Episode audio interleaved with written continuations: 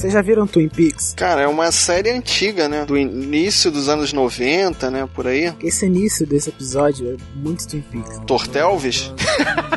Tortelvis é ótimo, cara. E tu sabe que a música que ele tá cantando nem é do Elvis, né? Mas aquele cara é, é o Elvis, né? Que ele tá imitando. Mais uma das milhões de versões do Tortelvis, como disse você. Mas deixa eu come começar fazendo o meu protesto aqui. Hum. Eu acho que só eu que assisto pela HBO aqui, correto? Sim, eu assisto de forma alternativa. Você viaja para os Estados Unidos? É, é eu viajo para os Estados Unidos toda semana para assistir isso aí. Uhum.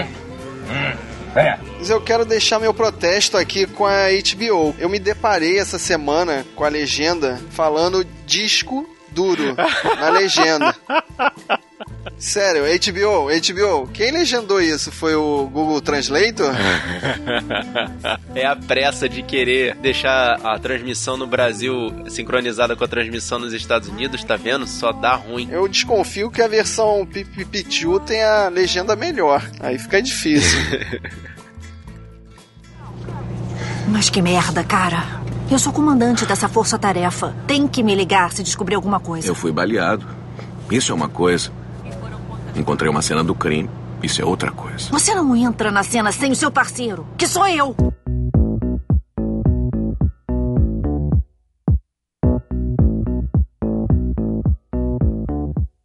Guerreiros em Guarda. Eu sou Ivanildo Campos. Eu sou Marcos Moreira. Eu sou o Rafael Mota. E eu sou Fábio Moreira. E esse é o Sabrina Nós Podcast. Hub. Though well disguised. I had to leave. E hoje a gente veio aqui para trazer mais um episódio do seriado True Detective. No episódio número 3, Maybe Tomorrow. Talvez amanhã. Talvez amanhã o quê? Talvez amanhã que a série fique boa.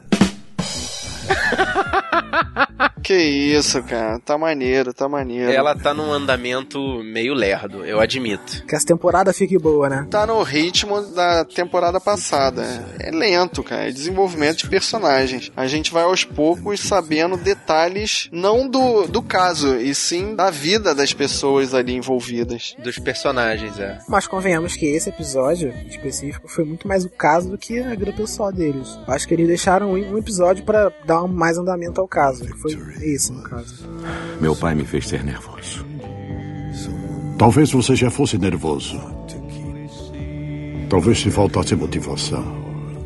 Todo mundo achava que o Velcoro tinha batido as botas, mas não. Tiros de borracha, cara. Por que será? Ok, vocês acharam que aquela situação que aconteceu com ele ali no comecinho foi uma alucinação ou foi uma experiência extracorporal? Não, não, pera aí. Tiros de borracha, por quê? Acho que essa pergunta tem que ficar em aberto. Simplesmente. Essa pergunta é, vai ser respondida... Não vai ser respondida assim de cara. Exatamente. Tem muita coisa envolvida ali pra gente dar, pelo menos um palpite, né? Que possa ter sido isso. A gente tá completamente em branco, a gente não sabe quem é o assassino, a gente não sabe por que, que ele tá perseguindo o Velcoro. Na verdade, em relação a isso, do tiro de borracha, a série deixou a gente em branco, né? Porque ela faz um cliffhanger foda, bastante bacana do último episódio, e deixa a gente em branco em relação a isso. Ah, tiro de borracha, acabou. A única informação que é relevante nessa situação foi o próprio Velcoro ter dito que tiros de borracha é um tipo de munição que só a polícia usa. É, mas isso fica bem claro, né? Que a polícia tá envolvida nesse caso. Todo mundo tá envolvido, é né? É isso que eu ia polícia, falar. Quem não política, tá envolvido nesse caso, né? Todo mundo tá envolvido. Mas você ia falar do Tortelvis ali com o pai dele, né? É, exatamente. E aí, aquela experiência lá foi uma experiência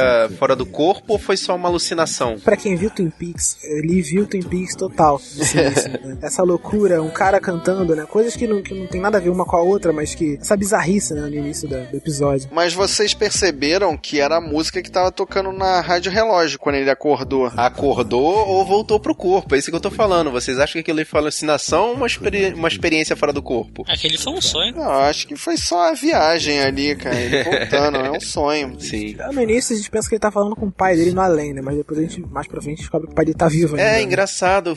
Eu achei isso muito interessante. Eu achei que o pai dele tivesse morto, cara, naquela hora ali. E a gente descobre mais pra frente que o, pai dele é um ex-policial também, né? Que tá desacreditado no sistema, né? Ele jogou o distintivo dele fora. Ah, no, no episódio anterior já mostrou já dizia que o pai dele era policial, né? Mas, tipo, parecia que ele tinha um pouco mais de fé, né? Sim. E o Velcoro deu maconha pro pai dele? E aquilo era o quê, cara? Era fumo? Era alguma coisa mais legalizada? Era orégano. Mas o, o Velcoro falou que aquela maconha ali era melhor, que ia fazer com que ele conseguisse dormir. Estão muito maldosa. Aquilo aí é orégano pra colocar na comida dele. Mas o Velcoro visita lá o hospital, né? Ele tá numa consulta médica lá e o médico fala para ele que ele tá em condições horríveis, né? Que isso já fica claro visualmente, mas os exames mostraram que ele, ele tá querendo se matar. Me admira a honestidade dele pro médico. Posso perguntar o quanto você bebe em uma semana? Tudo que eu posso. Drogas? É poucas. Eu vou dar um chute aqui e dizer que sua dieta, particularmente, não é nada saudável. E o cara policial, né? O médico não deve poder fazer nenhuma denúncia, né? Talvez, imagino. Lá nos Estados Unidos tem um lance de, como é que é o nome? É, é confidencialidade. Tem para vários tipos de coisa, sabe? Advogado, padre, médico. Então, né? É a hora da confissão ali, né? E a esposa dele novamente tenta subornar ele. Cara, com 10 mil dólares, sério, quanto é que ele deve ganhar ali como policial? Isso é suborno pra alguém? Ele tava necessitado, né? Ele falou que estava com dificuldade financeira, né? E, e ela fala isso, né? Que ela tinha percebido isso. Aí tenta subornar ele. Cara, mas 10 mil dólares, cara. Que tipo de suborno é esse, cara? Isso deve ser o quê? Três salários, quatro salários dele? Pô, não é, não é, é um suborno. A, a, proporção é muito pequena, cara. Mas é aquele negócio. Eu acho que ele, ela deu esse valor, mesmo sendo pequeno, não é nem para medir o valor dele, é só pra ela confirmar a teoria da teimosia dele. Tanto que ela fala no final, né? Que ela, ela tava ali ela sabia que ele não ia aceitar, né? Tava torcendo pra ele não aceitar. É, exatamente. Ela tava torcendo para ele aceitar, não é isso? Não, pra ele não aceitar. Ela, ele falou, né? Pô, você acha que eu ia aceitar isso? Ela tava torcendo exatamente para que isso não acontecesse. E numa cena rebatida, né? O, o Velcoro vai conversar com o prefeito. Que o prefeito tá bolado com a Bezerrides, que foi na casa dele, falar lá com a mulher dele, com os filhos. E o prefeito falou que a Bezerrides vai sair do caso, que ela não vai ser policial nunca mais. Aquilo ali é muito para mostrar, né, o poder do político, né? O cara que é ele que manda naquela porcaria e vai acabar com a vida de seja quem for para poder manter o status quo dele, né? Que casa que o cara tem, né? Parabéns, né? Eu acho que nenhuma rede de TV pode entrar dentro daquela casa, porque, pô, se entra, nunca mais o cara vai ser eleito. Não, começa pelo mais simples. Ele fala, ah, é, eles falam, né, cara, ah, o prefeito de 20 tem uma casa em Bel Air, que é como se fosse uma situação, uma, uma coisa fora da cidade, né? Bel Air não é onde fica a casa do maluco do pedaço do Will Smith? Ah, é verdade, cara. Eu não lembrava disso Mas não. eu acho que Bel Air deve ser tipo Beverly Hills de 20, né? Deve ser alguma coisa assim. Não, né? Bel Air ser... é, o, é, é o bairro chique de Beverly Hills. É como se fosse o chique do chique. Nenhuma pista do suspeito? Meu couro não viu quem atirou nele? Diz que estavam com máscaras. Acha que pode ser encenação dele? Afinal, ele só se machucou um pouco. E a Antigone tá bolada com o Velcoro porque ele não tá abrindo o jogo com ela, né? Porque é ela para ser chefe da investigação e, tem, e ele tá escondendo informação dela. Ah, mas isso fica bem claro, né? Ela já sabia disso porque tá o chefe dele lá dentro do, da casa coletando provas, né? E o cara vê que não tem nada, então entrega a casa para ela e vaza. Exato. Mas aí ela consegue uma ligação com a casa do prefeito, né? Ela consegue fazer uma ligação daquela casa casa fizeram ligações telefônicas para a casa do prefeito. Vai ela e o Paul na casa do prefeito sem mandado. E que galerinha que mora ali, né, cara? A esposa dele, cara, parece uma atriz pornô a mulher, né? Não, e o, o filho dele é. Não parece. O cara é um, um. Não é um ator pornô, mas ele é um cafetão, né? Então, quando ele falou ali que faz. que organiza eventos, não sei o quê, eu já li nas, nas interwebs aí que vai ter uma cena de orgia. Então eu desconfio que esse cara aí é o organizador das festinhas é, o que parece, né, cara? Porque ele até disfarça sotaque para poder dar uma melhor impressão, né? De cafetão mesmo, sabe? Aí a Antigone vai conversar com os superiores dela, né? E aí que tem a cena que é rebatida que a gente falou. E aqueles superiores dela ali, da polícia estadual, querem a cabeça do Velcoro. Na verdade, eles querem que ela traga ele para poder, talvez, consertar ele, não? Não, não. Ah, os superiores dela lá querem que ela arranje provas de que ele é corrupto e tire ele, e demita ele. Tire ele da investigação, né? Não da investigação, acabe com a carreira dele. Então, na verdade, o pessoal da estadual ali que tá comandando a Antigone, eles não estão nem preocupados com a investigação, né? Eles querem, na verdade, a cabeça do Velcro. Mas eu, eu fico me perguntando o que, que tão importante assim, né? Eu acho que eles sabem da ligação, né? Eles sabem, eu acho não, tenho certeza que eles sabem da ligação do Velcro com o Frank, eles suspeitam, né, do prefeito, mas sabem que tem alguma rede ali, né? E esse que é o trabalho deles, né? Eles querem é, descobrir essa rede, né? E acabar com essa rede de corrupção. Exatamente, é. Mesmo assim, ela, eles continuam com a investigação, né? Pra tentar descobrir quem foi que matou o Casper. A Anne chama o Paul, o detetive Woodrow, pra, e faz uma inversão do machismo. Ela fala para ele ir lá e usar o rostinho bonito dele para poder tentar obter informações. Sim, mas ela antes insinua que ia perguntar para ele, né? Se ele pegou a artista ou não. E ele dá uma resposta truncada para ela, né? Na verdade, ela não ia perguntar isso, né? Ela ia perguntar se ele. o que ele ia fazer. Dessa situação. É, se, ela, se ele ia processar ela ou não, né? Isso parece que foi só uma contra-resposta. É, pode ser. Não, e ele dá uma zoada nela também com a questão do, do cigarro eletrônico, né? Parece que ninguém é a favor daquela porcaria, né? É, é, sabe, eu achei estranho, assim, os personagens, né? Os atores, eles se contracenam bem. Mas esse casal, eu acho que fica meio superficial a conversa dos dois, eu não sei. Acho que só entre eles que a conversa não, não, não flui tão bem assim, como por exemplo, o Colin Farrell com a, a, Rachel. Os dois fica legal, a conversa que eles têm no início do, do, episódio, né? Flui legal. Agora dos dois, sei lá, parece que. Não sei se é do personagem do. do né, do, do não, é Taylor, não, cara, mas... porque esse ator é uma bosta. eu achei que o personagem do Paul ainda não disse a que veio. Quando ele tá lendo ali pra Antigone os dados que ele coletou, que ele conseguiu da, da telefônica, ele parece ali tão secretário dela, parece que tá fazendo tão um trabalho tão pro forma, assim. Uhum. Não fica orgânico, sabe? A conversa dos dois não fica orgânica, acho que é meio superficial sempre. É, eu acho que é mais dele do que dela, cara. Eu acho que ela entra na, na questão, assim, tenta ter uma profundidade com ele e ele parece que tá sempre na defensiva e fica um negócio meio incômodo. Parece que ele não quer se envolver nem com a investigação, cara. Fica esquisito pra caramba. Parece que ele tá fazendo de mau gosto. Esse é da, é ator, né? É voltando para Antigone, ela vai investigar agora com o Velcoro o paradeiro do carro, né? Eles vão até um set de filmagem. A procurar o carro usado pelo assassino, né? Sim, e vão até a casa de um possível suspeito lá que tinha se demitido e tal. E o vilão do filme, do, do seriado, bota fogo no carro e fica esperando eles chegarem. Aquilo ali foi outra cena assim what the fuck, né? Tipo, por quê? É, porque tem que ter uma perseguição no meio do seriado, ué.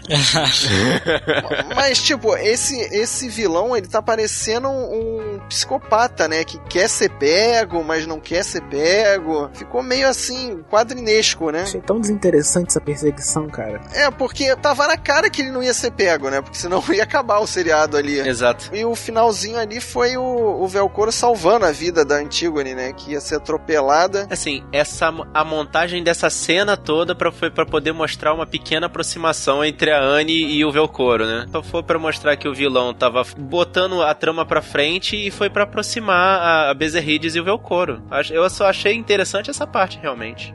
Ela te colocou numa fria, hein? É tudo mentira. Eu tô trabalhando em uma coisa pro Estado. Eles dizem que vai me ajudar. Então? Então é claro que não. Eu não fiz. E depois do final do dia, na investigação, o detetive Woodrow vai encontrar o amigo dele. Então, ele parece ser um, um cara que serviu com ele no exército, né? E ele menciona uns três dias maravilhosos que eles passaram na montanha. Caraca, o que que tem nesse lance dessa montanha que eles tanto mencionam, cara? O que que tem de tão especial nisso? E vocês repararam que tinha um cara fotografando ele, né? Era o parceiro do Velcoro, o gordinho. O que que o gordinho tá querendo. Pode ser que ele esteja trabalhando por fora. Pode ser também. Mas uma, uma passagem que ficou rápida ali, vocês repararam que esse amigo do, do Paul, ele tá trabalhando com o sindicato dos eletricistas. Ah, é, ele falou que tava fazendo alguns serviços, é, serviços pequenos associados ao sindicato. E o cara da obra amigo do Frank pediu para resolver o problema com o sindicato, né? Isso, isso vai ser um gancho para alguma historinha que vai fazer o, o Frank bater no Paul. Caraca. O que acontece aparece fisicamente nesse episódio, né? É interessante a gente ver ali dois protagonistas que nunca se encontraram e que não tem nada a ver um com o outro se esbarrarem. Ah, aquilo ali é, é só pra dar um início a alguma provocação, né? Não sei. É... Eu achei desnecessário, pelo menos agora. É só pra mostrar que eles estão próximos um do outro ali, né? No, no universo é pequeno. E na boate, eles falam novamente nessa taxa que já foi citada nos episódios anteriores, que a, parece ser a prostituta que tá envolvida no caso todo. Né? Ah, não, ela apareceu, não apareceu? Apareceu já. Ela que, ela que deu pro Frank o endereço lá de ver o couro foi. Ufa, caraca, cara, você falou deu. Eu fiquei assim, caraca, ela deu? Deu pra quem? Não, deu, Pô, ela é prostituta, cara, ela deu pra muita gente. Olha, eu sempre penso na vila, perto de Alajá.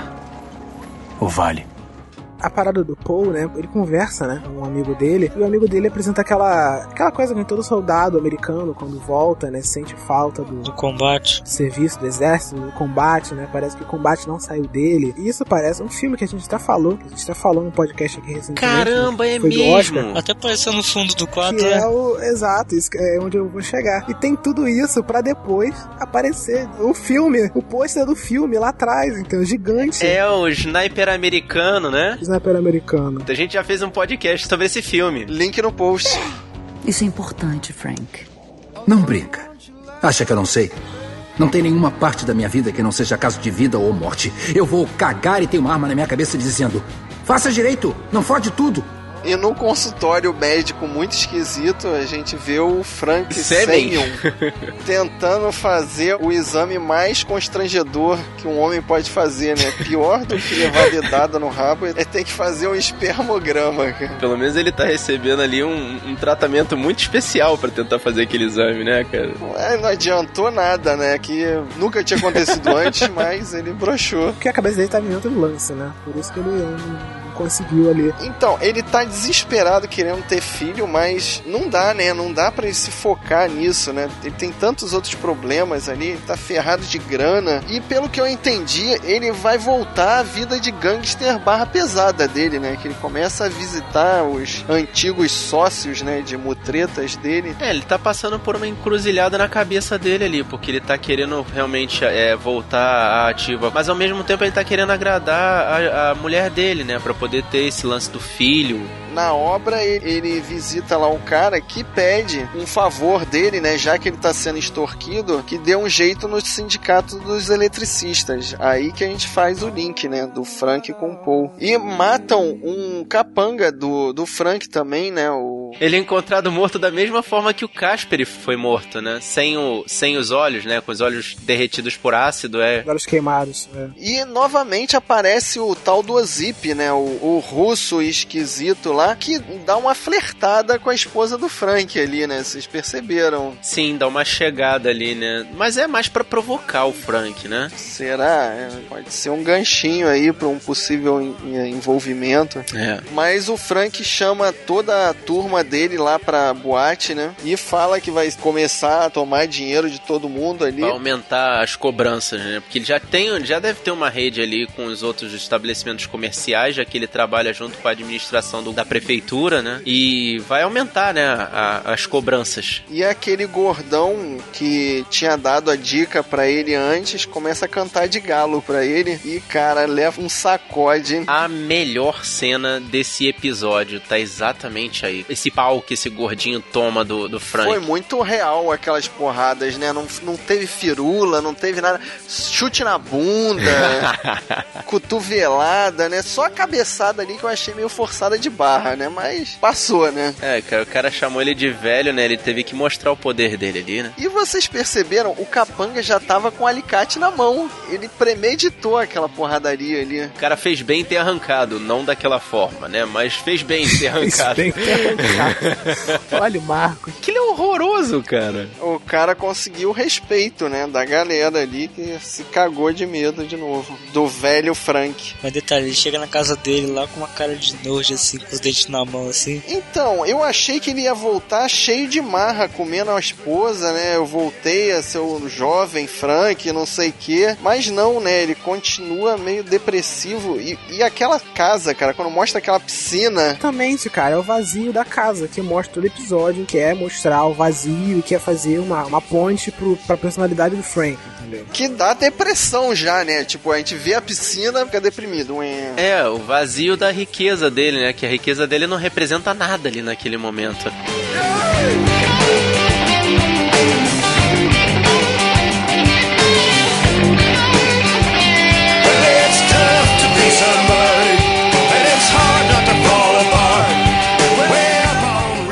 episódio, né, pareceu que focou muito mais no decorrer do- da investigação, né, do que se preocupou em dar profundidade, né, às personalidades dos personagens. Na verdade, esse, esse episódio ficou meio esquisito porque eles queriam dar mais envolvimento aos personagens da investigação, né? A Anne, o Paul, o Velcoro. Mas, cara, ficou tão forçado, sabe? Ficou muito esquisito. E sabe o que me lembrou esse episódio? O filme Seven, que os caras estão investigando, investigando pra caramba e no final o vilão praticamente se entrega. E tá parecendo que é isso que vai acontecer. Se o vilão não dar as caras, não começar a jogar pista na- nas caras do- dos policiais, o caso não vai se fechar. E, e não era pra ser assim, né? Eu espero que não vá por esse lado. É por exatamente isso, porque parece que eles estão investigando, mesmo o, o- esse episódio dando é, espaço à investigação, parece que eles estão andando em círculos, né? Exatamente isso, cara. A investigação não tá indo pra frente. Quer dizer, só tá indo pra frente porque o bandido tá dando muito mole. Mole não, ele tá. Ele tá mostrando, né? Eu tô aqui, ó. E tô vendo o que vocês estão fazendo. Isso tá parecendo Scooby-Doo. É, ele tá telegrafando, ó. No episódio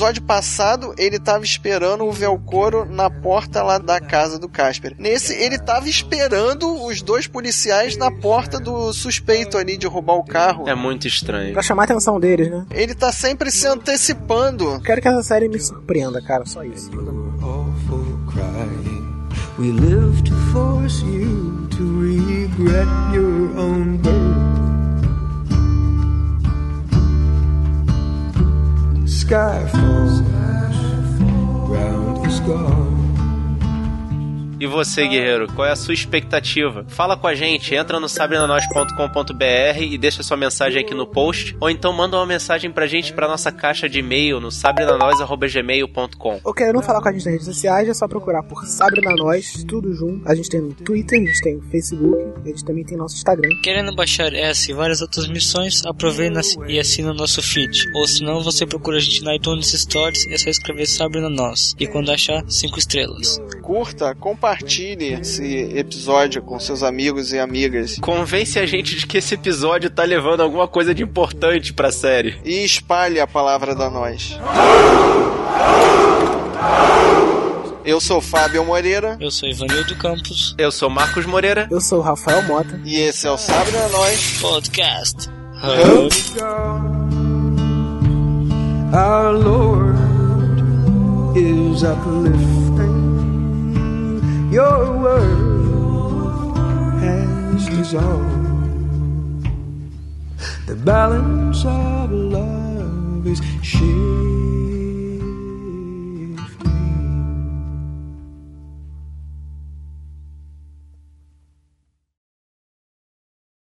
Pô, nesse episódio eu fiquei com saudade daquela menina do bar, cara. Ela não tava lá cantando. Tava se ela tivesse, eu pararia de assistir. Por que, cara? Que isso, cara? Ela bate ponto ali. Não, vamos, vamos embora, moleque. Vamos embora.